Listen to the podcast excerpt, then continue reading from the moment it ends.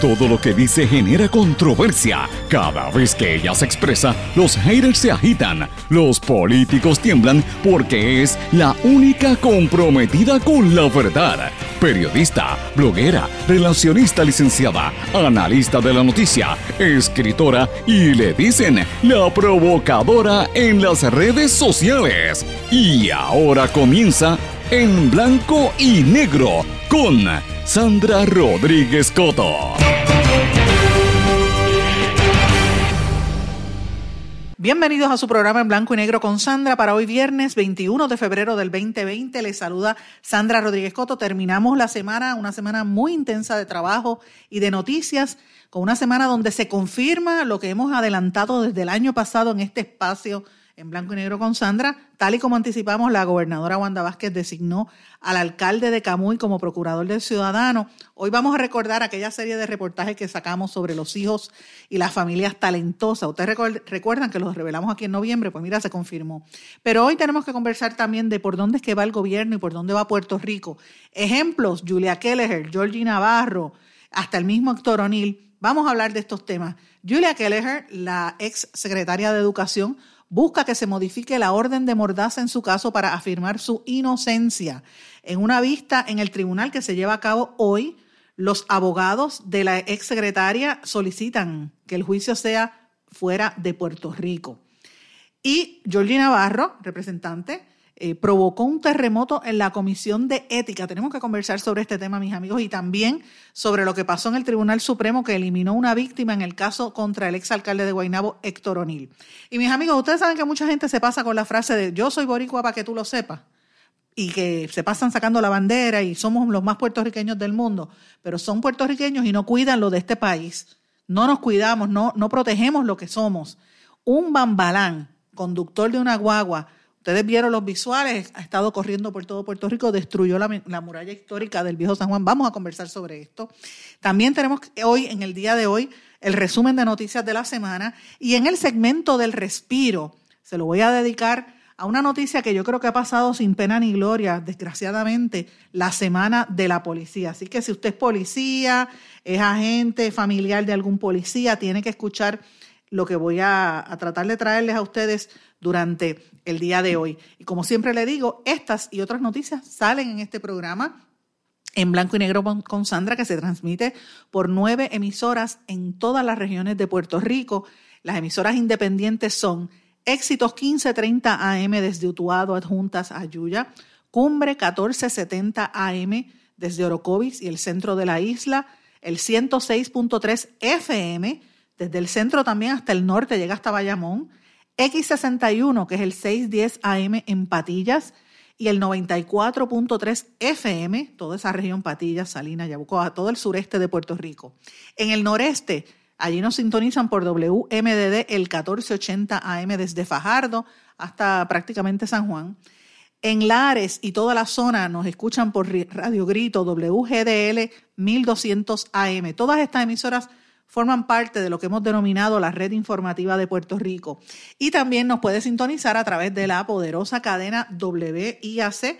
En el área oeste nos escuchan por WYAC 930 desde Cabo Rojo, Mayagüez, toda esa zona. Y en el área metropolitana, gran parte de Puerto Rico, a través de WIAC 740. Este programa también aparece y se transmite en todas las plataformas digitales, las páginas de las redes sociales de todas estas emisoras. Se escucha también a través de nuestro podcast, que usted lo puede, si usted quiere revisar algún programa anterior, sabe que siempre los tengo ahí disponibles en todas las plataformas Anchor, SoundCloud, etcétera.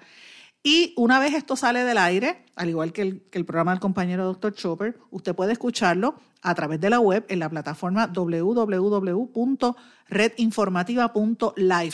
Vamos de lleno a los temas del programa de hoy. En blanco y negro con Sandra Rodríguez Coto. Mis amigos, y hoy tenemos que comenzar con un programa, como siempre les digo, con noticias que nos tienen que poner a pensar a todos nosotros sobre hacia dónde se dirige Puerto Rico y qué es las cosas que nosotros estamos haciendo, que hemos hecho, cómo, que hemos permitido eh, que pasen en este país. Y tengo que comenzar hablando sobre el tema de educación, que siempre saben que es un tema que tengo muy pegado al corazón y muy pendiente a lo que ocurre en torno a la educación y cómo hemos permitido que este país destruya la base de lo que nos hace grandes, que es tener una población educada. La ex secretaria de Educación, Julia Kelleher, está eh, diciendo que quiere que modifiquen la orden de mordaza en su caso porque ella quiere poder decir públicamente que es inocente. Hoy hay una vista en el Tribunal Federal y los abogados de la ex secretaria van a solicitar también que cambien la jurisdicción y muevan el juicio fuera de aquí porque dicen que no va a haber nada de, justicia. Ellos están buscando que sea supuestamente un lugar donde no tenga tanta animosidad en contra de ella, pero es que es evidente, o sea, recordemos todo lo que sufrieron los padres y los familiares de tantos niños que tuvieron que cambiar de escuela y todo esa, ese proceso tan atropellante, tan falta de respeto hacia el país, hacia la cultura y hacia, las, y hacia la gente, lo que hizo Julia Keller, la, forma, la manera en que cerraron las escuelas. Eh, hoy hay una vista pública en el Tribunal Federal, los abogados y la Fiscalía también eh, van a, exponer los, los, los, argumentos a favor y en contra de ese cambio de jurisdicción. Eh, no solamente de Julia Keller, sino los otros coacusados en el caso, que se supone que empiece el 4 de mayo. Sobre la orden de mordaza, los, abogados están pidiendo que modifiquen los términos, porque dicen que la forma en que está redactada le viola los derechos a Kelleher bajo la primera enmienda de la Constitución. Ustedes saben que los abogados son Javier Micheo y la ex fiscal federal María Domínguez, que trabaja con McConnell. Recordemos bien eh, ah, aparte de eso también Julia Keller tiene un otro abogado que se unió, Lani, eh, o Lani Davis, que es otro de los que estuvo eh, participando y él, yo no sé si para eso fue que ella pidió que le diera a los chavos, porque Davis, recordemos, fue uno de los abogados que participó como asesor del expresidente Bill Clinton en la década del 90, cuando, y también eh, asesoró a George Bush en otras ocasiones. Así que me parece que es interesante cómo ella va preparando su, su caso, ¿verdad? Los fiscales que llevan el caso de ella es José Capó y Alexander Alum. Eh, y tenemos que recordar pues todo lo que ha pasado en ese caso, que no es solamente el arresto de Julia Kelleher, está ahí también la ex directora ejecutiva de ACES, Ángela Ávila, el expresidente de BDO, Puerto Rico, de Puerto Rico, Fernando Scherer, y el ex subcontratista y asesor del gobierno, Alberto Velázquez Piñón, en ese esquema que tenía el gobierno, que todavía mantiene, como hemos hablado tantas veces, de, de, poner gente privada a operar como si fueran de gobierno, y a todos estos los acusan a nivel eh, de un gran jurado federal por conspiración para cometer fraude, robo, fraude electrónico, lavado de dinero y otras acusaciones. Así que este, no es una santa nada y, y me parece que es interesante lo que están planteando los abogados de Julia Keller quieren decir que como traen, están trayendo, por ejemplo, el caso de Aníbal Acevedo Vila, que cuando Aníbal enfrentaba el caso de corrupción, eh, que fue después posteriormente fue absuelto, era un caso de alto perfil, pero él tenía la oportunidad de hablar públicamente él se defendió públicamente en los medios siendo gobernador. De hecho, eso fue lo que prácticamente hizo en todo ese cuatrienio, pues eh, los abogados de Kelleher están argumentando eso. Traen ese caso para que lo recordemos. Bueno, tal y como dije los titulares, se confirmó lo que habíamos anunciado aquí durante el mes de noviembre, octubre y noviembre, pero más que nada noviembre del año 2019, cuando nosotros anticipamos que había una movida, un interés del gobierno para acelerar el nombramiento, la designación del alcalde de Camuy, Edwin García Feliciano, para el cargo de procurador del ciudadano y finalmente la gobernadora lo, anunció. Eh, García Feliciano fue alcalde desde el año 96 hasta este año, allá en Camuy. Eh, y ella, cuando ya hizo el anuncio, la gobernadora dice que estaba muy entusiasmada porque tenemos que recordar que el, el término del procurador del ciudadano o ombudsman, así es como le llaman, es de 10 años y Obviamente, este, este puesto lo, lo, tiene que ocupar porque la que lo ha tenido por los últimos 10 años, la ex representante y ex periodista Iris Miriam Ruiz, pues cumplió, ahora a principios de marzo termina su decenio al mando de esa, eh, de esa área. El alcalde, además de haber sido, el, o el exalcalde de Camuy, además de tener esa experiencia, pues tiene un bachillerato de ciencias políticas y es un Juris Doctor, ambos de la Universidad de Puerto Rico en Río Piedras y es uno de los que desde el principio endosó a Wanda Vázquez para la gobernación. Otros alcaldes que también eh, em, apoyaron a Wanda Vázquez, el de, como por ejemplo el de Moca, José Avilés, el de Ciales, Roland Maldonado, el de San Sebastián, Javier Jiménez y el de Ceiba, Ángelo Cruz, que son alcaldes que habían tenido, habían estado enfrentados con el ex gobernador Ricardo Rosello. Pero en el caso de este de Camuy, pues es interesante porque muchas de las cosas que nosotros revelamos al principio de año, en aquella del año pasado, en noviembre, en aquella serie que publicamos de los hijos talentosos, los nenes de mami y papi, ustedes se acordarán, la pueden buscar en mi blog en blanco y negro con Sandra, que hablábamos de que mientras Puerto Rico, eh, aquí las familias tienen que discutir entre tener a los hijos y dividir a las familias y, que los hijos se tengan que ir fuera de Puerto Rico, porque aquí lo que ganan es 7.25 la hora y por eso los obligan a, emigrar del país ante la falta de oportunidades. Y entonces vemos cómo los políticos, empezando por la gobernadora, que tiene ahí el marido, a las dos hijas, al yerno, es más, tiene hasta el perro y al gato trabajando en el gobierno, porque es así, aquí eh, es de esa manera. Y todo eso fomenta la burocracia, los problemas que, ha habido, que han habido. Y ustedes recordarán cuando denunciamos esto en exclusiva, fuimos objeto de muchas críticas y muchos ataques de los, de los haters, de los haters que estuvieron atacándonos sistemáticamente en, los en las redes de comunicación y en los medios. Es que en este país cuando uno señala lo que está mal, a la gente no le gusta. Y sin embargo, muchas de las personas que, que critican son no se dan cuenta que son víctimas del sistema. Por todos esos hijos talentosos que le quitan las oportunidades de trabajo, quizás usted o sus hijos se tengan que ir, porque aquí no ganan más de 7.25 la hora. Y en el caso del alcalde de Camuy, ustedes recordarán que nosotros revelamos en este espacio que él tenía un casito ahí de lo más interesante.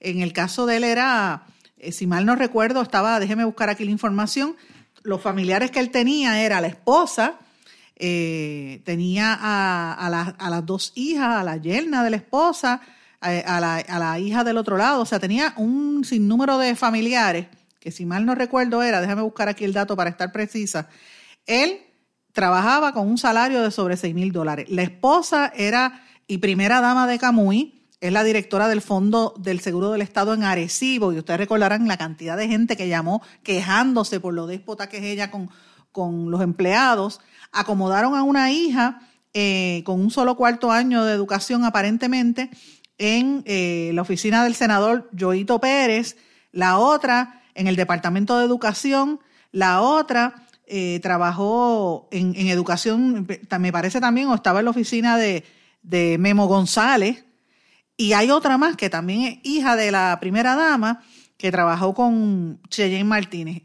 La alegación en aquel momento, en octubre, que nosotros anunciamos era que toda esa familia vinculada al alcalde se ganaba sobre casi 285 mil dólares al año, quizás más. Eso es lo que nos costaba al pueblo de Puerto Rico en fondos públicos.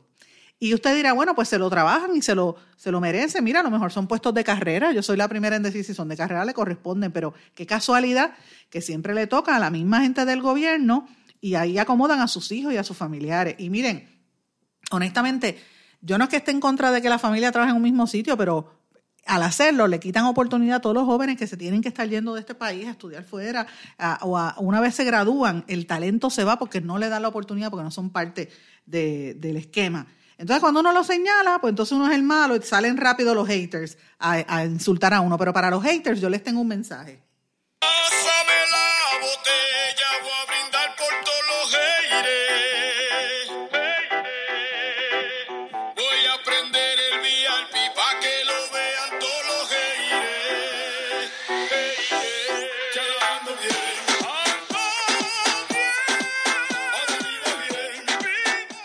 Se me están pegando las cosas del doctor Chopper, Arriaga, óyete esto.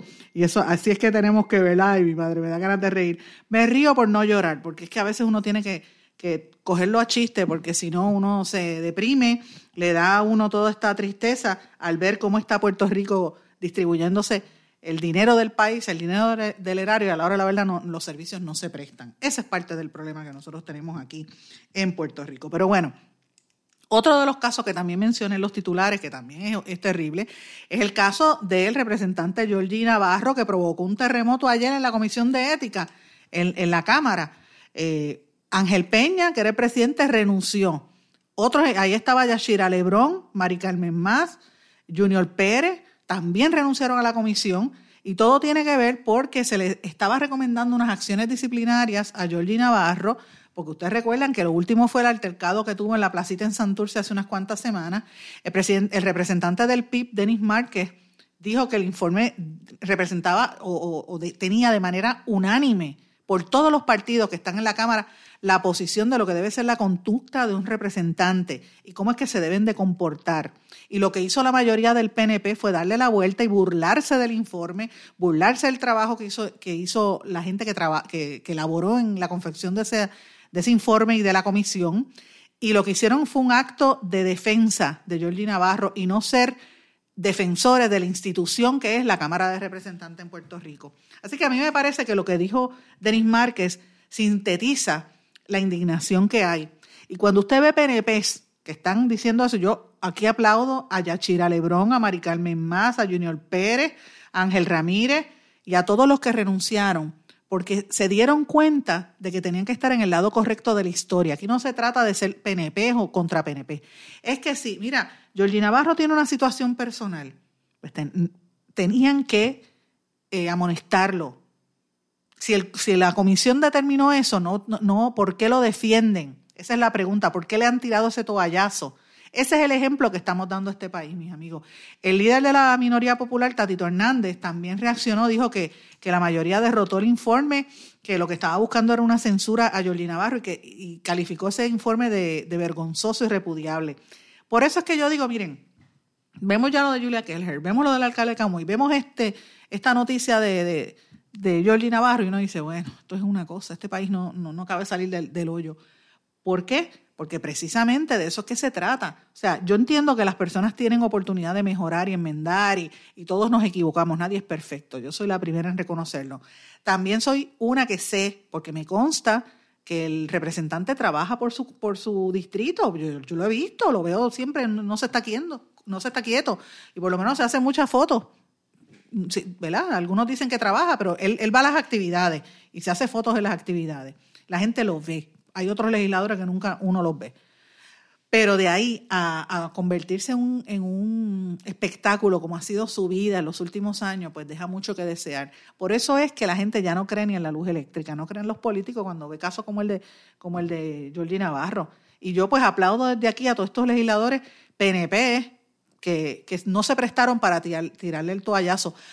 El pueblo debe saber quiénes fueron los que le dieron el toallazo a, a Jordi Navarro y a mí me parece que empezando por el mismo presidente de la Cámara, Johnny Méndez. Presidente, si usted quiere hablar conmigo, usted sabe cómo me consigue. Hablamos a cada rato. A veces Johnny Méndez me llama pensando que yo soy la hija, me tiene con el teléfono, nos llamamos igual parece, y me llama por equivocación. Mire, un día de esto tenemos que hablar porque esto, esto está de más. Eh, Navarro respondió que se sentía en victoria y en gloria. Y yo no sé si ustedes se han dado cuenta, mis amigos, cuando cogen a un político en, pifia, rápido empiezan a hablar en tercera persona. Es decir, yo hice o yo hice, pues hablan como que Georgie Navarro, como si, el mismo, como si yo dijera Sandra Rodríguez hizo tal cosa. Yo, ¿pero qué es esto? Empiezan a hablar en tercera persona. Es, una, una ridiculez. Y mira, si él va a ser su vida y a enmendar sus errores, pues perfecto, maravilloso y que lo haga por su bien. Pero de ahí a hacer un legislador lo que de verdad deja mucho que desear, pero deja mucho más que desear por la gente que vota por personas así. Y, y todavía es la hora que es capaz de volver a ganar, porque la gente vota por, por los que ve en la televisión. Parece mentira. Mis amigos, ayer también salió otra, otra información que está fuerte, porque yo, ustedes saben lo que yo he expresado del alcalde de Guaynabo, el exalcalde de Guaynabo, doctor O'Neill aquí, pero si uno mira bien la determinación del Supremo, es difícil. El Tribunal Supremo, mediante un voto 2 a 1, declinó revisar la determinación del apelativo que decía eh, que quería eliminar una querella por actos lascivos que enfrentaba el exalcalde O'Neill con el resultado de todo el caso, ¿verdad? hay una víctima, Mayra Vázquez Santiago, eh, que estaba, eh, eran dos casos en el de O'Neill y este quedó eliminado.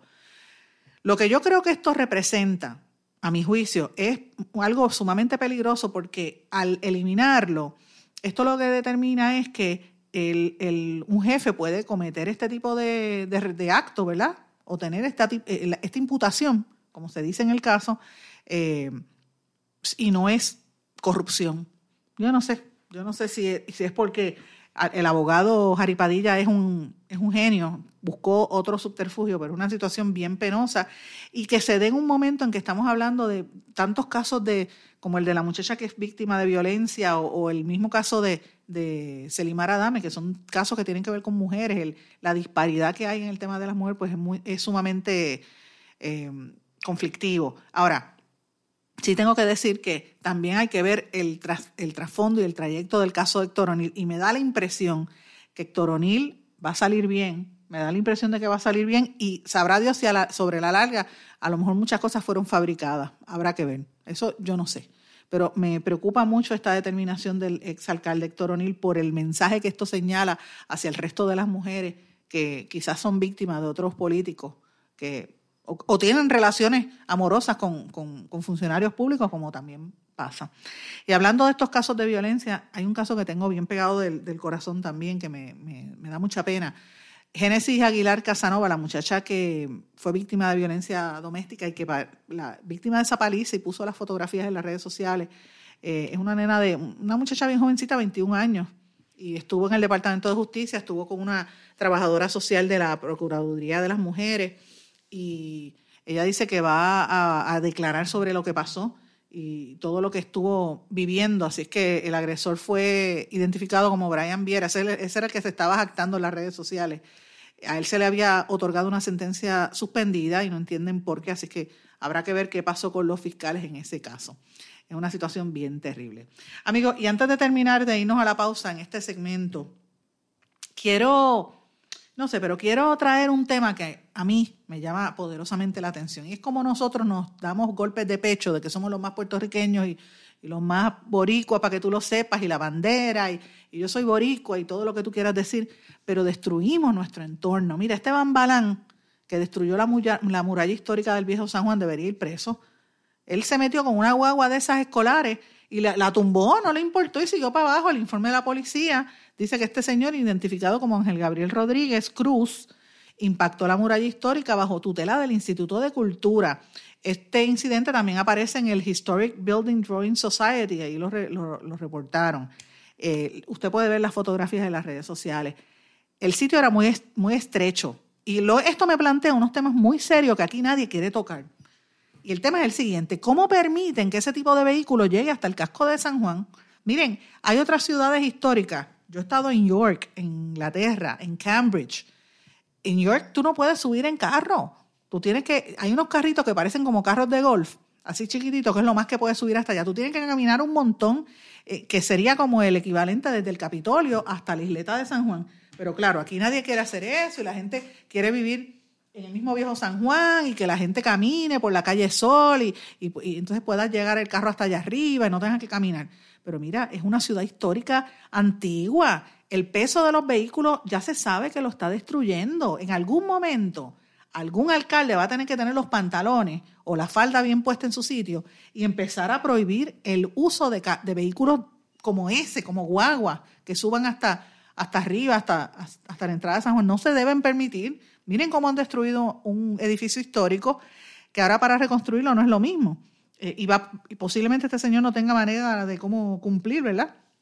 Una situación terrible eh, que hace mucho daño al turismo, hace daño a las estructuras y más que nada demuestra un desprecio por lo que nosotros somos, porque si él respetara a Puerto Rico, mira, él sabe que la guagua tiene que virar allá arriba frente al morro, no tenía que meterse por ahí por la calle Sol. ¿Qué es eso? A tumbar una, una muralla. Pero yo creo que aquí el, planteamiento serio es ese. En algún momento van a tener que eh, evitar que los carros suban hasta la isleta, como pasa en las fiestas de la calle de San Sebastián, que, lo, que limitan el tránsito. Eventualmente eso es lo que va a pasar y yo sé que los comerciantes van a gritar, pero mira, es una ciudad histórica que, San Juan, yo recuerdo que yo vi una vez unos mapas, eh, uno, y mi abuela me lo contaba también, que del San Cristóbal al Morro habían unos como unos túneles que uno podía ir de un sitio a otro, y eso con el tiempo se fue, eh, son peligrosos, se fue sellando, la gente no puede pasar. Imagínate que empiecen a caerse o a hundirse los edificios, como pasa, por ejemplo, en La Habana, que es una ciudad también histórica como esta, pues es un peligro eh, por demás y tenemos que empezar a plantearnos nuevas maneras de, de cuidar y proteger a nuestro país. Señores, vamos a una pausa y regresamos enseguida. No se retiren, el análisis y la controversia continúa en breve, en blanco y negro, con Sandra Rodríguez Coto.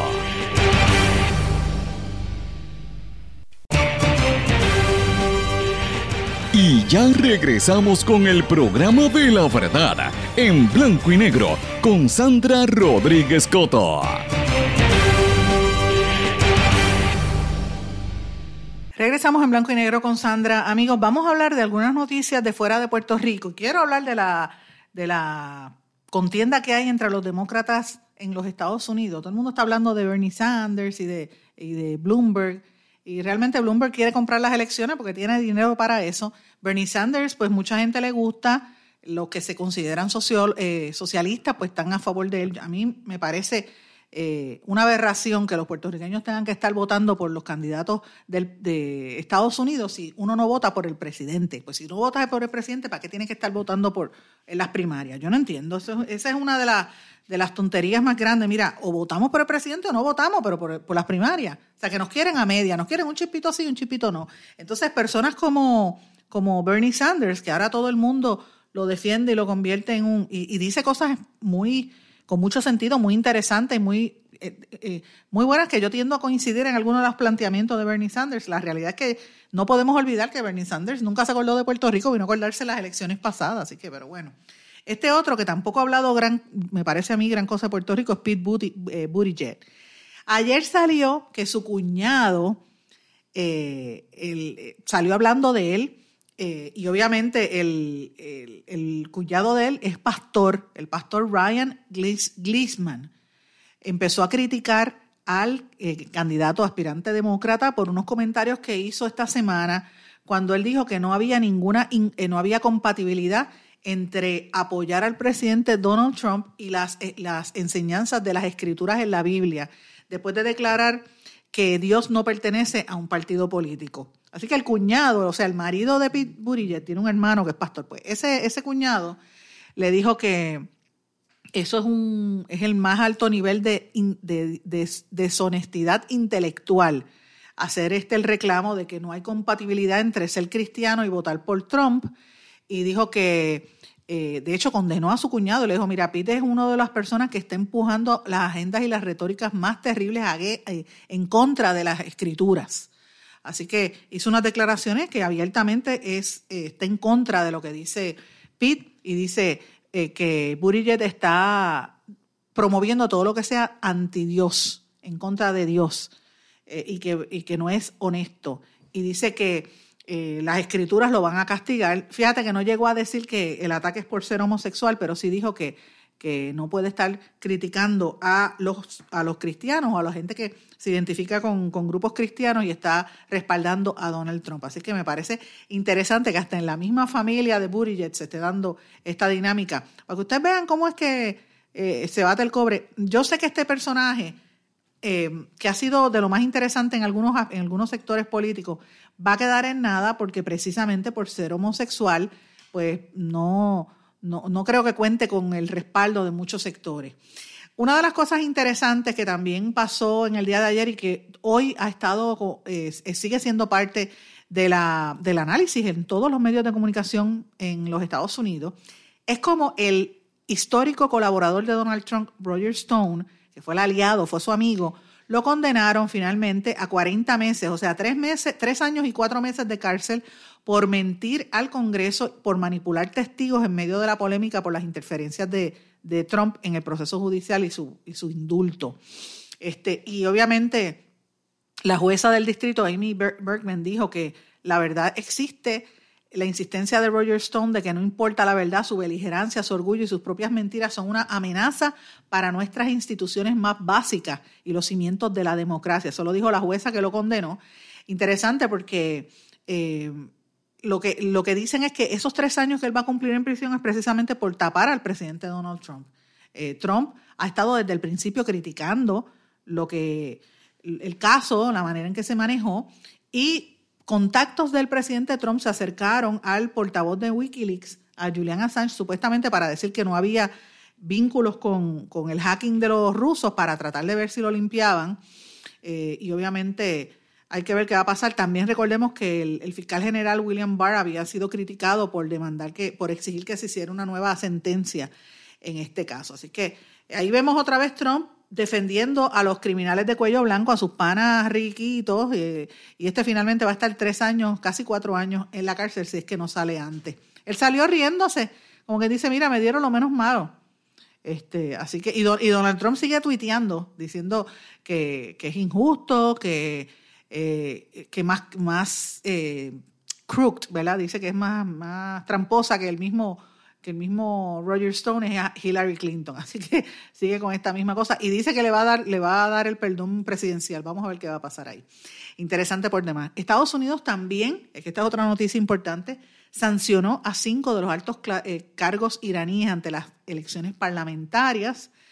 Entre estos los clérigos Ahmad Janati y Muhammad Yazidi, Yazdi, perdón, por supuestamente haber impedido la participación de voces críticas a la Ayatollah Khamenei en las elecciones parlamentarias que van a estar llevándose a cabo hoy en Irán.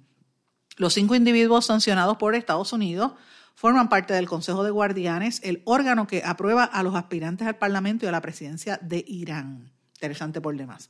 Amigos, de América Latina sigue las cosas. En Santo Domingo sigue la República la tensión por las elecciones.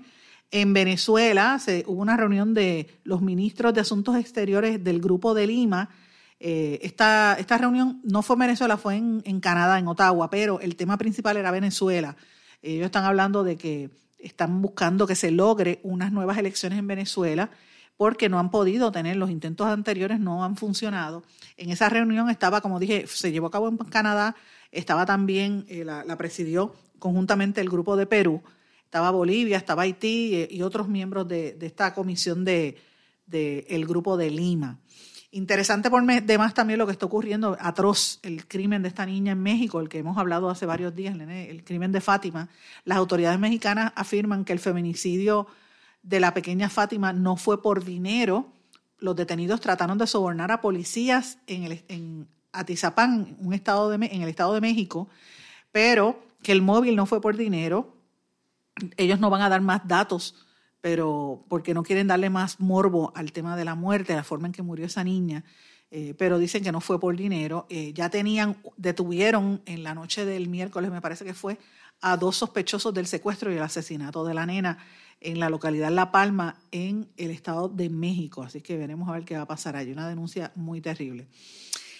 Otra de las cosas importantes, el tema del coronavirus sigue dando de qué hablar en todo el mundo. Miren, yo no sé, yo creo que esto es una, a veces por ahí han estado surgiendo unas noticias de esas este, de, la, de las teorías de conspiración, que yo, uno tiene que tener cuidado con eso, a menos que tú no tengas una evidencia contundente, un documento o algo que te ponga a pensar, pero eh, por ahí dicen que esto que es una plaga, otros uno, escuché un religioso diciendo que esto era una de, los, de las plagas de, que aparecen en la Biblia, otro dice que esto fue un experimento científico. Yo lo sé que lo cierto es que en el área de China, todas esas personas utilizan y comen, consumen animales vivos, animales salvajes. Para ellos eso es parte de, su comida.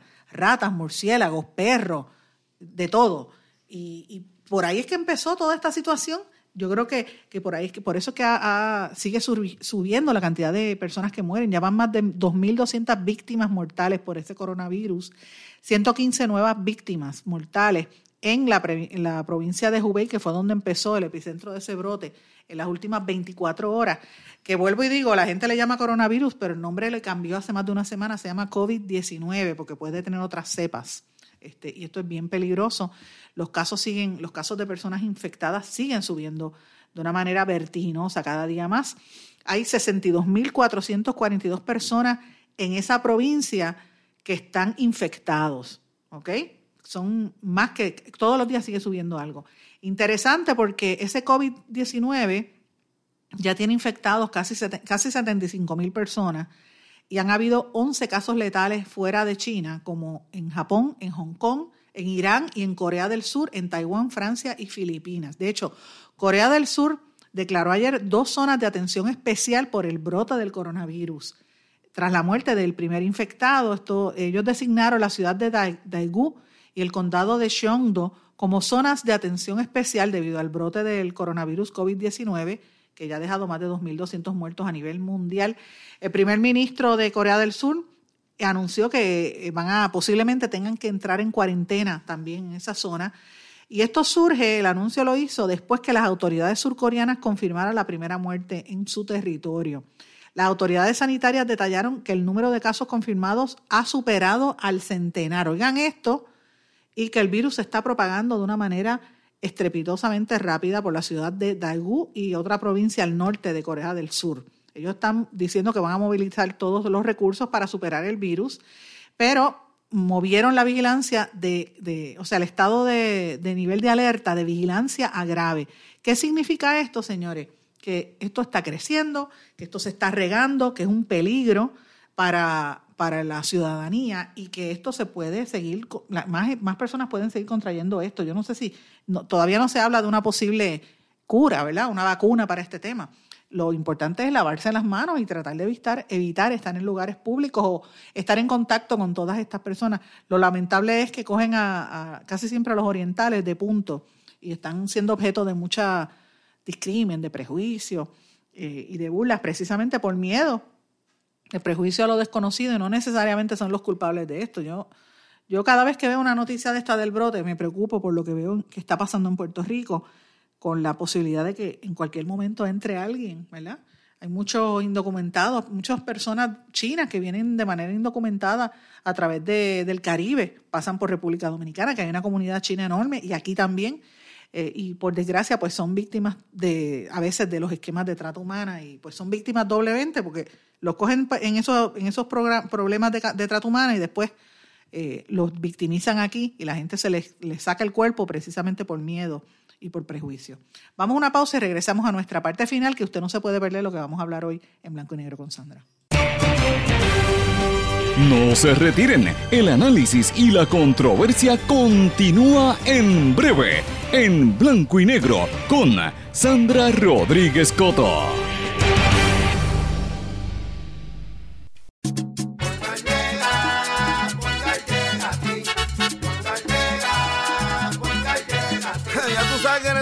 Responden, pero ahora botaron la ola. Porque ya no importa en qué parte de la isla estés. Si tuviste un accidente, mi gente de Poingal le llega a tu casa o trabajo para que no te complique. Con servicio en todas partes de la isla y el mejor servicio al cliente. Por eso y mucho más, yo Piru lo digo, yo quiero Poingal. ¡Duro!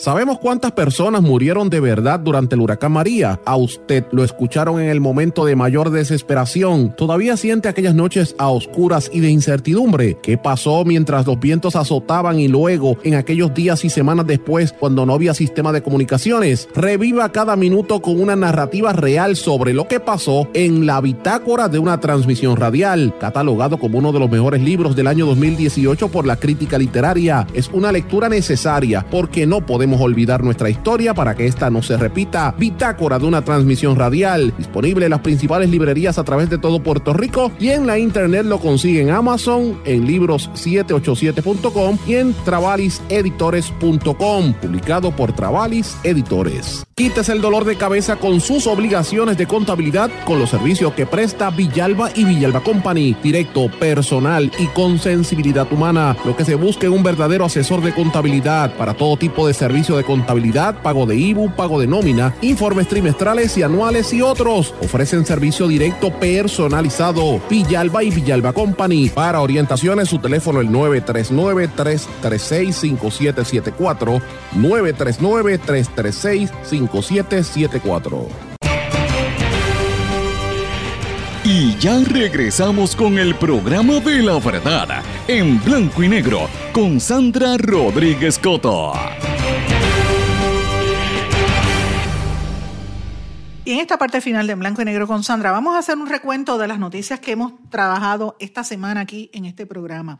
El lunes hablamos de la fabricación del caso, revelamos este caso en la UPR de Utuado, hablamos del tema de la justicia chapucera y la porquería de investigación que mandaron al FEI, y hablamos del caos electoral en la República Dominicana, las repercusiones que eso tenía aquí. Como les digo, en exclusiva revelamos el esquema de fabricación de cargos para destituir profesores en la UPR de Utuado por no cambiarle las notas a un grupo de estudiantes que estaban colgados en matemáticas y le fabrican un caso a un profesor. Esto fue un proceso amañado, que ya saben que llevamos varios días hablando sobre este tema. Eh, también fuimos de los primeros en anunciar y hablar el análisis de lo que estaba ocurriendo en la República Dominicana, la repercusión que tiene esa situación sobre Puerto Rico, eh, sobre todo en, el momento en que estamos analizando el voto electrónico. Así que es un tema eh, de lo más eh, revelador. El lunes también hablamos de la polémica entre la Secretaria de Justicia y el FEI por la investigación que se hizo en el chat y, analizamos la columna que publicamos en Noticel el domingo. y hablamos de cómo Rosselló y los otros componentes del chat se apertrechaban con abogados y el problema de fondo es que la justicia no es, no es igual para todo el mundo. Si tienes chavos y dinero, sales bien. Hablamos del desaire de la gobernadora a los congresistas demócratas que vinieron a ver a Puerto Rico, ¿verdad? la crisis aquí, la renuncia de Lidia Jatienza de la Autoridad de Acueducto, que después eh, se anunció el aumento de, en, el agua, y se fue también, como eh, se adelantó la renuncia el alcalde de Fajardo. Hablamos de que los puertorriqueños perdieron 7.7 millones de dólares por fraude cibernético en el 2019, que el tribunal ordenó a la Comisión Estatal de Elecciones aceptar los endosos del candidato independiente Lecien Morina y que aumentan los americanos, los ciudadanos americanos que contraen el coronavirus. El respiro se lo dedicamos a Melanie y a Adriana Díaz. El martes tuvimos una entrevista exclusiva con el profesor Luis Arana, el víctima del esquema de alegado esquema de fabricación de cargos y de la destitución en la UPR de Utuado, que nos explicó todo el caso. Lo entrevistamos. También trajimos el contexto de lo que está ocurriendo en UPR en Calle, que después fue portada en los demás periódicos, eh, y lo que está pasando en la UPR en Carolina. Hablamos del tiroteo en plena luz del día en las oficinas de la Autoridad de Energía Eléctrica los abogados de los miembros del chat haciendo un media tour para tratar de plantar eh, temas y cambiar la percepción pública. Hablamos de los congresistas que se fueron de Puerto Rico con más preguntas que respuestas. La visita del presidente Bill Clinton, que apoyó al, designador, al designado coordinador federal. La amenaza de muerte que recibió eh, alegadamente el alcalde de Guayanilla por haber regalado boletos del concierto de Ricky Martin a sus empleados. Y eh, el tema de la República Dominicana que va a posponer, en ese día anunció que posponía las elecciones extraordinarias que van a volver al voto manual. Hablamos del coronavirus en seguimiento y en el respiro lo dedicamos a Tommy Torres. El 19 hablamos del seguimiento al, caso de, eh, Utuado, UPR Utuado. Hablamos de la Policía de Puerto Rico y las prácticas que están haciendo para eh, bregar con infiltrados en las manifestaciones. Causa probable contra Abel Nazario en la querella ética en el Senado. El Senado aprobó una amnistía en el pago de impuestos del CRIM. Aprobaron una medida también que alteraría el término de la Procuradora de las Mujeres. La gobernadora Wanda Vázquez negó haber participado en un fundraiser. Carmen Yulín Cruz reinstaló a Carlos Acevedo, pero de inmediato lo suspende al ex director de manejo de emergencia. Designaron a Pablo Muñiz como presidente del Banco de Desarrollo Económico. Sigue el coronavirus por ahí regándose y el respiro se dedicó GlaxoSmithKline por mudar sus operaciones de Pensilvania a Puerto Rico y a la Fundación Ricky Martin por abrir una escuela en Yauco. El jueves 20 hablamos del sindicalismo y periodismo, los temas de la nueva obra teatral de Anamín Santiago, hablamos de muchos temas de lo que está ocurriendo en los medios de comunicación, la demanda a la Comisión Estatal de Elecciones por negarse a, proveer eh, fotografías de los que son electos. Eh, Wanda Vázquez no ha gastado nada del dinero de su campaña, según ellos, el informe que presentaron ante el Contralor Electoral. El PNP anunció que va a ser una elección especial para llenar la vacante de Larry Selhammer, será el 29 de marzo. Y el respiro se lo dedicamos a la yudoca y ahora enfermera Melissa Mojica. Y hoy, pues como les dije al principio, hablamos de Kelleher, Jolie Navarro, por dónde va Puerto Rico, hablamos de que se, confirmamos lo que habíamos hablado de que iban a nombrar al, alcalde de Camuy como ombudsman. Hablamos de que el Supremo eliminó una víctima en el caso de Héctor O'Neill. Hablamos del conductor que destruyó la muralla en el viejo San Juan. Y el respiro, este segmento de respiro, vamos a hablar de eso ahora. ¿A quién yo se lo quiero dedicar terminando esta semana hoy viernes? Y mis amigos, lo dedico a la policía de Puerto Rico. Señores, esta semana se conmemora o se conmemoró la Semana de la Policía. 2020. Y aunque eso salió en algunos medios y ha salido una que otra historia, realmente esta actividad, esta efeméride, esta celebración, yo creo, y tenemos que coincidir, que pasó sin pena ni gloria. Yo no sé si es porque es la crisis económica o por los profundos problemas que viven Puerto Rico con, con, la cuestión de los carjackings, que están, a cada rato hay demasiados carjackings, tiroteos a edificios de gobierno como el de la Autoridad de Energía Eléctrica y el mismo Capitolio, el Choliseo, tiroteos a plena luz del día, que está terrible, la violencia contra la mujer, todos los casos que hemos narrado.